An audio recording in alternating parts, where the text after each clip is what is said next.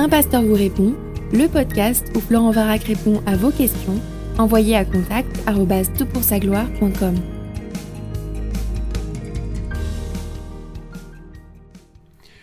La question de ce podcast est la suivante. J'ai une discussion avec un internaute qui m'affirme avec force que Jésus a été marié et a eu des enfants. J'ai essayé de lui expliquer que ce n'était pas son but, que sa vie terrestre avait une toute autre mission, rien n'y fait. Y a-t-il des arguments qui pourraient le convaincre? Et cela en vaut-il la peine? Merci. Écoute, ta question est vraiment super. Elle me touche euh, d'autant plus que j'ai grandi dans cette euh, croyance que Jésus avait été marié, marié à Marie-Madeleine, qu'ils avaient eu ensemble des enfants et que l'Église nous avait caché la vérité, qu'il euh, le personnage de Christ avait été en quelque sorte absorbé par la religion alors que la réalité historique était beaucoup plus prosaïque. J'avais lu les livres quand j'étais adolescent, jeune adulte et vraiment anti-chrétien. J'avais lu les livres euh, écrits notamment par, euh, alors que je retrouve ici le titre, c'était celui de Béjean et Lay, intitulé L'énigme sacrée, qui faisait cette première démonstration. Il faut savoir que Dan Brown, qui a écrit euh, son roman très, très célèbre, qui l'a rendu célèbre sur cette thématique, s'est beaucoup inspiré des données de ce livre, L'énigme sacrée, au point que les auteurs ont porté plainte pour plagiat Dan Brown parce qu'il aurait saisi un grand nombre d'informations pour construire son roman, qu'il estimait d'ailleurs plutôt historique. Et plus récemment, ma, chère maman, que j'aime énormément, pour qui j'ai beaucoup d'affection, de, respect, me disait euh, qu'elle était en train de lire ce livre-là, L'énigme du Graal, de Laurence Gardner, et qui démontrait effectivement que Jésus était marié à Marie-Madeleine, qu'ils étaient venus en France, parce que la France est le seul pays digne de les accueillir, et que là, ils auraient eu des enfants à partir de Aix-en-Provence notamment, euh, duquel, euh, desquels serait né le sang bleu, le sang royal, la dynastie mérovingienne. Alors, euh, j'ai lu euh, bien sûr l'énigme du Graal, j'ai lu les livres de euh, Blaisant et Lay, j'ai lu le Da Vinci Code, j'ai lu un ensemble d'ouvrages là-dessus. Peut-être tu ne sais pas, mais j'ai écrit un livre qui s'intitule Le mariage de Jésus, publié aux éditions Clés. Il t'en coûtera 4 euros parce qu'on voulait qu'il soit vraiment accessible au plus grand nombre. Donc c'est pas un livre sur qui, euh, avec lequel on fait beaucoup de profit. Mais euh, donc euh, tu, tu, auras beaucoup plus d'informations que ce que je te dis ici. Le mariage de Jésus aux éditions Clés est assez complet et surtout c'est un livre qui se donne facilement. Il a été rédigé dans l'objectif de pouvoir transmettre une information à ce sujet à ceux qui précisément sont de la croyance de ton internaute. Alors un podcast aussi court une vingtaine de minutes, je ne vais pas avoir le temps de tout développer, mais je voudrais aborder plusieurs questions liées à ton podcast pour répondre à ta question. Y a-t-il des preuves bibliques du mariage de Jésus? En un mot, non. Non. D'accord? Je lis l'Ancien Testament, le Nouveau Testament, une fois par... Enfin, pas l'entièreté, tous les jours. La Bible, une fois par an. Le Nouveau Testament, souvent plusieurs fois dans l'année. J'étudie pas mal de textes bibliques je regarde à la loupe non seulement le texte, mais son contexte, son contexte historique, les descriptions qui sont données. J'aurais aucun souci à dire et affirmer concevoir que Jésus était marié si c'était là les données bibliques. Donc il n'y a aucune donnée biblique qui permette d'imaginer que Jésus était marié à Marie-Madeleine. Alors, Gardner dit l'inverse, par exemple, et je me suis intéressé à sa démonstration. Et alors, c'est intéressant parce que c'est. Il part du principe que Jésus était marié, donc il cherche des traces de mariage. Alors, tu en trouves un, Jean chapitre 2, Jésus était présent à un mariage, et comme Jésus a ordonné aux serviteurs d'aller prendre du vin dans des, euh, grands réservoirs qui normalement servaient aux ablutions d'eau, bah, c'est que forcément il était un homme important dans ce mariage, et donc forcément c'était le marié. Mais tu vois le le type de raisonnement qu'il faut, c'est-à-dire que tu as un texte qui dit absolument pas euh, cela, et on lit dans ce texte que l'on n'a pas envie de voir. Alors Gardner va un peu plus loin, il dit, bon, en fait, c'était probablement pas des noces dans le sens qu'on l'entend maintenant, c'était probablement des fiançailles, c'était les fiançailles de Jésus et de Marie-Madeleine. Après, il essaye de trouver tout un raisonnement dans le, les habitudes juives pour essayer de démontrer que euh, il fallait attendre ensuite deux ans pour la réalisation du mariage. Il y a des informations vraies dans ce qu'il dit, il y a des informations fausses. Et il dit alors faut qu'on trouve un autre pas deux ans après ces noces de l'agneau, euh, ces noces pardon de Jean chapitre 2, de noces de Cana en Jean chapitre 2. Et il trouve quoi? Bah, En Marc chapitre 14, il a ce qu'il appelle l'onction nuptiale. Alors c'est c'est c'est la première fois que je lis la description de ce qui se passe dans la maison d'un pharisien nommé Simon. Jésus entre il mange avec Simon, alors c'est un repas assez ouvert, euh, et puis euh, il semble que euh, Simon ne soit pas très poli, ne lui lave pas les pieds, il ne fasse rien vraiment de très particulier. Pendant ce repas, il y a une femme qui vient et qui s'épanche, qui épanche son, son, euh, son cœur pour euh, euh, répandre sur les pieds de Jésus du parfum en pleurant pour ses péchés. Pour Garner, c'était une évidence. C'est là que le mariage est scellé. Alors il a ensuite quelques raisonnements un petit peu surprenants pour essayer d'évoquer cette autre onction d'une autre Marie, celle de Béthanie, qui pourrait avoir été confondue. Enfin, c'est... En fait, il prend le texte, dans, dans, ce qu'il dit de très simple, en fait, ce sont des textes pour une fois, il n'y a pas beaucoup de choses euh, difficiles à comprendre dans ces textes-là. Et euh, enfin, j'exagère parce que la plupart de la Bible est, claire, mais bref, il dit euh, des choses assez, ces textes disent des choses assez simples à comprendre, qui ont vraiment une portée pédagogique et théologique très simple à saisir. Et il voit dans ces textes des choses que seuls lui peuvent le dire. C'est-à-dire qu'il n'y a, vraiment aucun exégète qui peut sortir de telles, de, de telles choses. Alors, ce qui est intéressant, c'est que euh, dès que l'on voit Jésus avec une femme, c'est donc un mariage quelque part. Hein. Enfin, du moins, c'est là où ça l'arrange, il le voit. Mais on aurait très bien pu dire Ah, Jean chapitre 4, Jésus parle avec une femme samaritaine. Comme ça se faisait pas à l'époque, c'est forcément qu'il y avait quelque chose, que tous les deux ils étaient en bis En fait, on pourrait multiplier le nombre d'exemples où on lit dans le texte quelque chose qui n'a rien à voir avec le texte. Euh, il faut bien savoir, parce que ça c'est très important pour le raisonnement qui est proposé, c'est que dans la perspective de ces auteurs, le mariage, la sexualité, c'est sale dans, dans la Bible. Donc forcément, tout ce qui parlait de mariage de Marie-Madeleine et Jésus, ça aurait été écarté. Mais c'est faux. Le mariage est une très bonne chose, je vais y revenir, ce sera la fin de ce podcast. La sexualité dans euh, le mariage est une très bonne chose, elle est encouragée dans la Bible, il y a même un livre entier qui est dédié un peu à, l'aspect de l'amour romantique et sexuel du couple. L'apôtre Paul voit en 1 Corinthiens 7 un devoir de sexualité, donc il n'y a aucun complot pour essayer de masquer la notion de mariage ou la notion de plaisir sexuel. Même l'apôtre Paul dit euh, que l'apôtre Pierre était marié, que sa femme voyageait avec lui, et que les autres apôtres étaient mariés, et que ça ne posait aucun problème. Réfléchissez un instant. Si on voulait prouver que le mariage était une bonne chose, on prend le personnage le plus important, on dit, ben voyez, lui il était marié, donc pourquoi ça poserait un problème? Or quand l'apôtre Paul essaye de montrer que le mariage est une bonne chose, qui était contesté par euh, les Corinthiens, ben il prend l'exemple de Pierre. Mais si Jésus avait été marié, tu sais qu'est-ce qu'il aurait pris comme exemple? Il dit, mais regardez, Jésus même était marié avec Marie-Madeleine, et tout le monde aurait fait des applaudissements, tout le monde aurait été heureux de ce mariage, parce que c'était vraiment pas un problème. Deuxièmement, est-ce qu'il y a des indices historiques du mariage de Jésus? Alors, en un mot, également, non.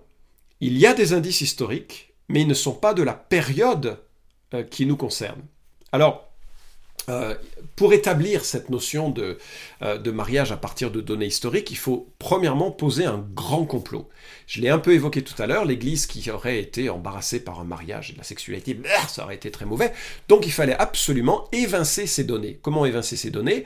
Il fallait purger les évangiles. Dans le livre de Dan Brown, euh, il dit qu'il y aurait 76 évangiles, 80 hein, en tout, hein, 4 auraient été gardés, 76 évangiles auraient été passés au pilon pour ne garder que les quatre officiels, et qui auraient d'ailleurs été trafiqués pour retracer une histoire, une histoire que l'Église voulait raconter.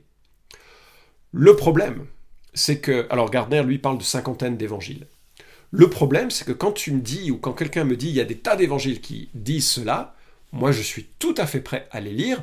Je parle un peu le grec, je parle pas le copte, mais je connais des copains qui le parlent, ou qui le lisent en tout cas, l'araméen, le latin, etc. On peut trouver des gens qui traduisent. Or, il n'existe pas de manuscrit. Alors je vais te dire, il en existe, euh, je vais te dire exactement ce qu'il en est. Le professeur Bloomberg, qui est une des sommités actuelles hein, des écrits du Nouveau Testament, il dit la chose suivante au sujet de l'ensemble des soi-disant évangiles qui existent.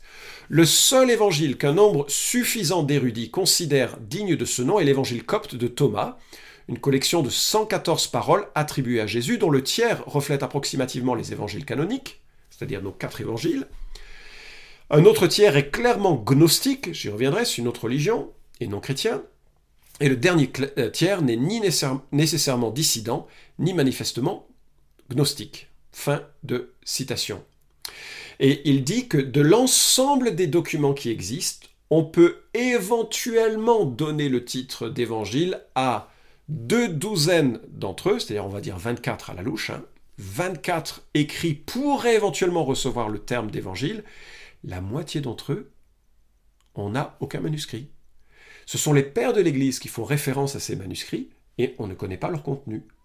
Donc euh, c'est difficile de dire ce qu'il en est parce que on ne connaît pas ce qu'ils disent. D'accord? Et ils sont beaucoup plus tardifs, puisque seuls les pères de l'Église, c'est-à-dire ceux qui vont du, enfin, les, leaders du christianisme, à partir du deuxième jusqu'au 5e siècle, 4e siècle même, euh, ce qu'ils en disent, euh, c'est ce qui existe de leur côté, mais ça n'a rien à voir avec les données bibliques. Là encore, je vais te montrer la différence avec les données gnostiques. Alors, euh, il y a donc cette idée de, que l'on aurait détruit, ou que l'on aurait caché plutôt des, des évangiles, mais la réalité, documentaire, textuel, euh, factuel, c'est qu'il n'existe pas. On a une douzaine d'écrits qui existent et qui sont tous postérieurs aux quatre évangiles du Nouveau Testament, qui sont intéressants. Ils n'ont jamais été d'ailleurs détruits, ils ont été euh, euh, analysés parfois par les pères de l'Église. Et même le, christianisme, tel que le catholicisme, a repris certaines des traditions, hein, la, crèche avec euh, l'âne et le bœuf hein, qui, réchauffe l'enfant, ça c'est pas dans la Bible. Ça vient des évangiles annexes qu'on appelle apocryphes euh, et qui euh, donc ils n'étaient pas cachés, c'est simplement qu'ils avaient c'était un peu comme le Da Vinci Code, c'était des écrits intéressants mais ils, tenaient pas la route quoi, c'était pas quelque chose sur lequel on pouvait fonder. On verra pourquoi ça tient pas la route. Alors ensuite il y a les systématiquement hein, on lit ces écrits euh, donc parmi la douzaine dont on a les textes, de façon euh, étrange. C'est-à-dire, on, lit chaque fois les choses les plus improbables. Par exemple, euh, il existerait, selon ces auteurs, un évangile secret de Marc et alors, je me suis intéressé à, cet évangile secret de Marc, parce que c'est une chose qui fait sensation. Et ça vient d'une photo qui a été prise en 1958 au, monastère de Mar Saba, près de Jérusalem. C'est un homme qui a trouvé cette lettre, qui est attribuée à Clément d'Alexandrie. Clément d'Alexandrie, c'est un père de l'Église, assez ancien, et qui parlait euh, euh, de cet évangile secret de Marc. Alors, euh, on a quelques extraits, il a pris en photo, ça a été développé. Et puis, euh, euh, cette lettre de Alexandre, de Clément, pardon, d'Alexandrie, mettait en garde contre un évangile secret de Marc falsifié par les carpocrates, et il en citait des extraits.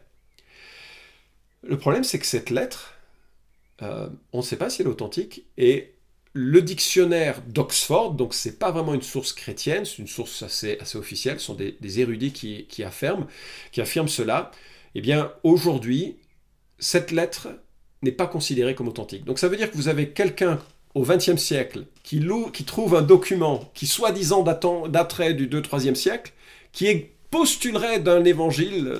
Oui, mais si ce courrier de 1958 euh, est, faux, alors toute la chaîne de raisonnement est fausse. Et aujourd'hui, les érudits disent, bah en fait, c'est probablement une fabrication très tardive. Alors j'ai en plus lu, ces, extraits, ces extraits pardon, euh, incriminés, et ils ne disent rien d'un mariage de Jésus, mais simplement qu'il y avait une connaissance secrète euh, qu'il ne fallait pas transmettre à d'autres. Alors, t'imagines, tout le monde rentre dans cette brèche en disant Ah, mais s'il y a une connaissance secrète que les apôtres ont cachée, nous nous la connaissons, et la voici, cette connaissance secrète Jésus était marié.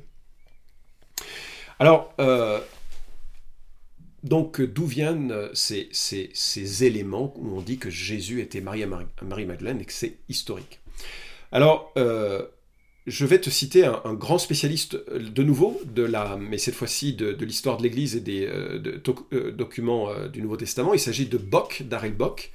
Et il dit, j'ai dans mon bureau 38 volumes rassemblant les documents de l'Église primitive, donc 38 volumes universitaires chacun composé de plusieurs centaines de pages de deux colonnes écrits en petits caractères. Que de cet amas on ne tire que deux indices qui puissent être mis en avant comme des traces anciennes de cette théorie montre à quel point elle est tellement improbable. Qu'est-ce qu'il dit? Sur l'Église primitive, j'ai 38 volumes de, de données, c'est énorme. Il n'y en a que deux indices que l'on pourrait utiliser éventuellement pour parler d'un mariage de Jésus. Alors ça me permet de regarder maintenant ces indices, parce qu'au début de ma cette deuxième question, j'ai dit est-ce qu'il existe des indices historiques? J'ai dit non et je maintiens. Donc comment est-ce que on concilie ce que, ce que je viens de, euh, de lire de Bock? Alors, il faut bien comprendre, on a quatre évangiles que l'on appelle canoniques dans le sens où ils font la règle. Ce sont ceux qui ont été reconnus par l'ensemble des églises, et quand l'ensemble des églises est d'accord, c'est déjà un miracle. Donc euh, ces quatre évangiles forment la règle, ils sont dans nos Bibles, on les appelle les canoniques. Ensuite, tu as des euh, écrits ou des évangiles apocryphes, c'est-à-dire cachés, écartés, mais qui étaient connus. C'est-à-dire que ce pas des choses qui, ont qui étaient gênants, mais c'est des volumes qui, qui, ont circulé relativement tôt après le premier siècle, mais leur nombre a, a grandi avec le temps. Alors quand on regarde ces apocryphes, qu'est-ce que l'on a? Ben, On a un certain nombre d'entre eux qui sont des évangiles proches, proches des quatre. Donc pas très intéressants, ils disent à peu près la même chose. Ensuite, on a des évangiles qu'on va qualifier de complémentaires. Complémentaires pourquoi? Parce qu'ils racontent ce que les évangiles ne racontent pas. L'enfance de Jésus, des choses qui sont intéressantes, un petit peu croustillantes. Mais euh, c'est difficile quand on raconte une histoire en plus, alors qu'elle est écrite deux siècles parfois après les faits. Et puis il y a, et c'est là ça qui nous intéresse, les évangiles de religion gnostique. Parce que vois-tu, Jésus est un personnage qui a pris de l'ampleur, qui est devenu très célèbre, très populaire, et les gens se sont saisis de ce personnage en, disant, mais euh, moi je suis de, Jésus, mais voilà le vrai enseignement de Jésus. Alors la religion gnostique nous a donné donc l'évangile de Thomas, de Philippe et de Marie-Madeleine. Parmi ces évangiles, deux, qui sont dont on a quelques extrêmes, ils sont très courts, Philippe et Marie-Madeleine pourraient éventuellement donner crédit à la thèse euh, du mariage de Jésus. Voici ce que dit l'évangile de Marie. Lévi prit la parole. Pierre, tu as toujours été un emporté. Je te vois maintenant t'acharner contre la femme, comme le font nos adversaires. Pourtant, si le maître l'a rendue digne, qui es-tu pour la rejeter? Assurément, le maître la connaît très bien, il l'a aimée plus que nous. Fin de citation de l'évangile de Marie. Il l'a aimée plus que nous. Ah bah alors ça, c'est évident. Si Jésus a aimé une femme plus que les apôtres, c'est forcément qu'ils étaient mariés. C'est intéressant comme on a une vision de l'amour et de l'amitié d'ailleurs, hein, qui est forcément d'ordre euh, de, cet ordre-là. Alors moi, je vais te démontrer que à l'intérieur du gnosticisme, c'est absolument impossible de l'imaginer. Tu verras pourquoi. Voici maintenant ce que dit l'évangile de Philippe. Alors c'est plus compliqué parce que l'évangile de Philippe est arrivé à, nous sous forme d'un manuscrit plutôt amoché. Donc il faut compléter pas mal. Mais la Sophia, nous dit le texte, qui est appelée stérile, est la mère des anges. Et la compagne du Fils est Marie-Madeleine. Le Seigneur aimait Marie plus que tous les disciples, et il l'embrassait souvent sur la bouche. Les autres disciples le virent aimant Marie et lui dirent Pourquoi l'aimes-tu plus que nous tous? Le Sauveur répondit Il leur dit Comment se fait-il que je ne vous aime pas autant qu'elle? Alors là, c'est la démonstration utile. On verrait, soi-disant, Jésus embrasser Marie-Madeleine sur la bouche. Et là, on est devant un phénomène qui est un, euh, anachronisme. Qu'est-ce que ça veut dire un anachronisme? C'est-à-dire qu'on projette le sens d'une action aujourd'hui sur le passé. C'est vrai qu'un euh, un homme qui embrasse une femme sur la bouche de nos jours, ça veut dire qu'une chose, c'est qu'il euh, l'aime et qu'il l'embrasse et qu'il veut unir sa vie sensuelle, corps et âme avec elle. D'accord? C'est l'amour romantique. Et donc on a tendance à projeter ça sur le texte de Philippe.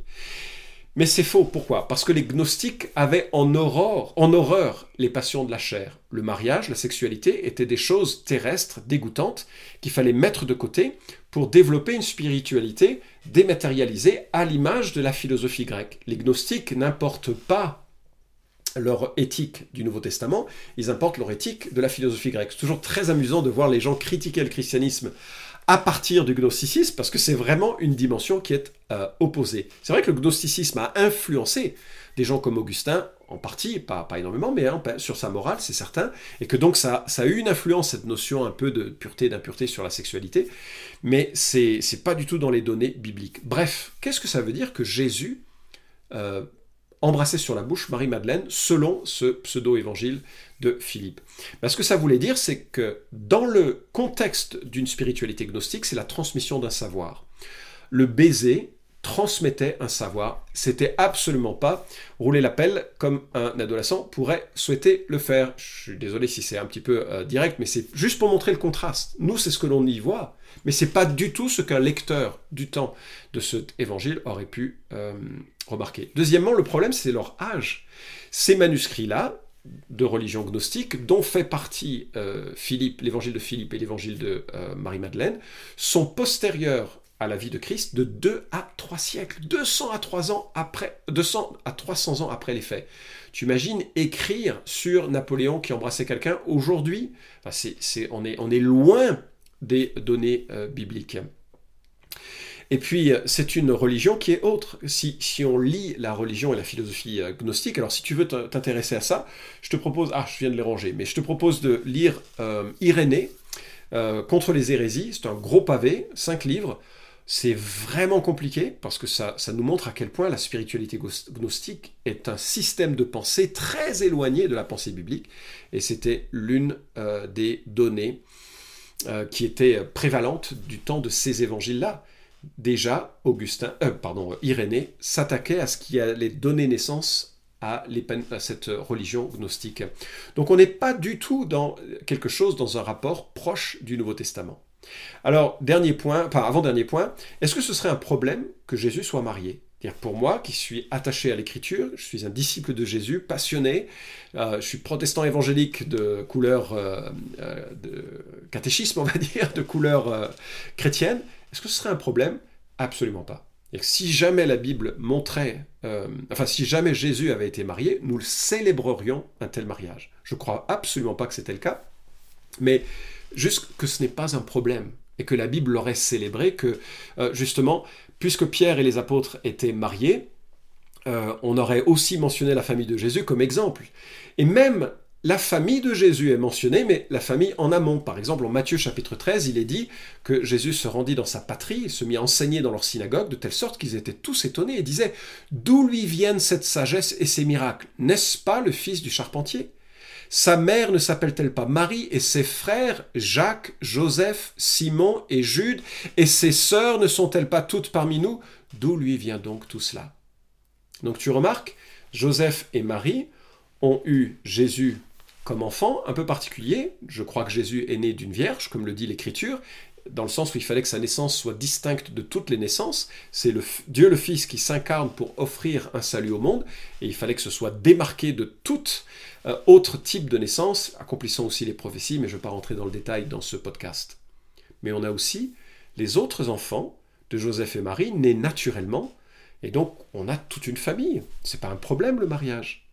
Joseph et Marie ont fait l'amour, ont eu des enfants, c'est ce que le dit euh, très explicitement Matthieu, et même en chapitre 1, ils se sont abstenus jusqu'à l'enfantement de Jésus, mais rien ne dit qu'ils se soient abstenus après. La relation sexuelle est un beau cadeau pour le mariage, et euh, euh, comme je l'ai dit tout à l'heure, même Paul commande l'activité sexuelle au sein du couple marié pour éviter que justement il crée des tensions inutiles au sein du couple. Donc, la Bible en parlerait. Si Jésus était marié, ce serait quelque chose qui serait célébré.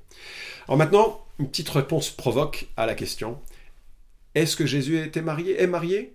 Ma réponse est en fait oui, mais différemment.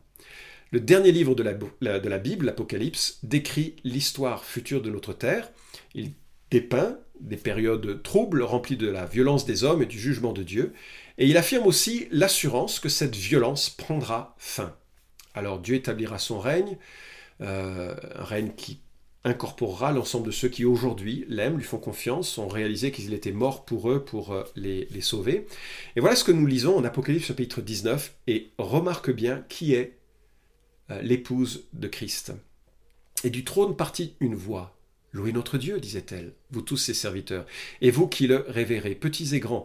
Et j'entendis comme la voix d'une foule immense, semblable au bruit des grandes eaux et au, au grondement violent du tonnerre. Elle disait Alléluia, loué soit Dieu, car le Seigneur notre Dieu, Tout-Puissant, est entré dans son règne, réjouissons-nous, exultons d'allégresse, apportons-lui notre hommage, voici bientôt les noces de l'agneau. Sa fiancée s'est préparée et il lui a été donné de s'habiller de l'impur éclatant. Cela représente les actions justes de ceux qui appartiennent à Dieu. L'ange me dit alors Écris, heureux les invités au festin des noces de l'agneau. Il ajouta Ce sont là des paroles authentiques de Dieu. Il y a toute une image ici dans le mariage de Jésus. Jésus est présenté comme l'époux, et l'épouse, c'est l'ensemble de ceux qui ont été rachetés. Si tu es né de nouveau, tu fais partie de l'épouse l'ensemble de ceux et de celles que Jésus a sauvés depuis la Pentecôte jusqu'à le temps de son retour, forment l'épouse. Est-ce qu'il est marié? Oui, il est marié. Nous sommes l'épouse de Christ. Et cette invitation euh, nous est donnée de rejoindre en quelque sorte la, euh, la, la, vie avec Christ, la vie que Christ offre. La Bible dit que nous sommes étrangers et séparés, éloignés de Dieu par notre euh, indépendance, notre volonté de vivre loin de lui. Et lui nous invite à venir à lui par la foi en déposant à ses pieds notre pourriture, notre arrogance, notre orgueil, notre tout ce qui est indépendant de Dieu, en lui disant mais Seigneur j'ai besoin que tu me pardonnes, j'ai besoin vraiment que tu me sauves, je veux devenir en quelque sorte ton, euh, euh, ton époux. Alors tu poses une dernière, euh, un dernier point à ta question et, je voudrais, euh, je sais que le podcast est un petit peu plus long que d'habitude, mais tu poses une, euh, une question, est-ce que c'est utile d'en parler? Ben, En fait, mon observation, c'est que c'est très difficile de discuter de ça parce que le problème, pourquoi est-ce que les gens veulent d'un Jésus marié qui, qui, a eu des enfants qui nous ressemblent? Parce qu'un tel Jésus, qu'est-ce qu'il a à nous enseigner? Sinon les paroles que n'importe qui pourrait nous enseigner dans la rue. Si par contre il est Dieu le Fils incarné et qu'il nous invite à la repentance, plus que ça, il nous commande de nous repentir et de, de nous détourner de notre vaine manière de vivre pour, pour entrer dans une relation avec lui. Tu vois que là, soudainement, sa, parole, elle, est drôlement forte. Et en fait, la Bible dit que les gens ne croient pas parce que il ne veut pas venir à la lumière, parce que la lumière va éclairer leur propre comportement. Donc, ils préfèrent fabriquer un Jésus à leur image plutôt que de recevoir un Jésus tel qu'il se présente dans l'Écriture. L'apôtre Jean écrit la chose suivante, mais nous savons aussi que le Fils de Dieu est venu et qu'il nous a donné l'intelligence pour que nous le connaissions, que nous connaissions le Dieu véritable. Ainsi nous appartenons au Dieu véritable par notre union à son Fils Jésus-Christ. Ce Fils est lui-même le Dieu véritable et la vie éternelle ce Fils est lui-même le Dieu véritable et la vie éternelle. On le prend tel qu'il est, on n'en fait pas ce qu'on a envie. Et quand je lis cette littérature, en fait, je me rends compte à quel point ces gens veulent simplement se débarrasser d'une notion très précise dans l'Écriture, que c'est Dieu qui s'incarne et qui nous tend la main et qui nous invite. Les derniers versets de l'Apocalypse se terminent ainsi, le dernier passage de la Bible. L'Esprit et l'épouse, l'épouse les chrétiens, donc l'Église, disent Viens Que celui qui entend ces paroles dise Viens que celui qui a soif vienne, que celui qui veut de l'eau de la vie la reçoive gratuitement. Voici l'invitation, elle est lancée, que chacun d'entre nous puisse se positionner vis-à-vis d'un Christ qui offre une vie éternelle, qui offre un lien amoureux à lui en sa personne par Jésus-Christ. Vous pouvez suivre cette chronique hebdomadaire Un pasteur vous répond sur SoundCloud, iTunes et Stitcher. Retrouvez les questions déjà traitées sur toutpoursagloire.com. Si vous aimez ce podcast, Merci de le partager sur les réseaux sociaux et de laisser une note sur iTunes. À la semaine prochaine!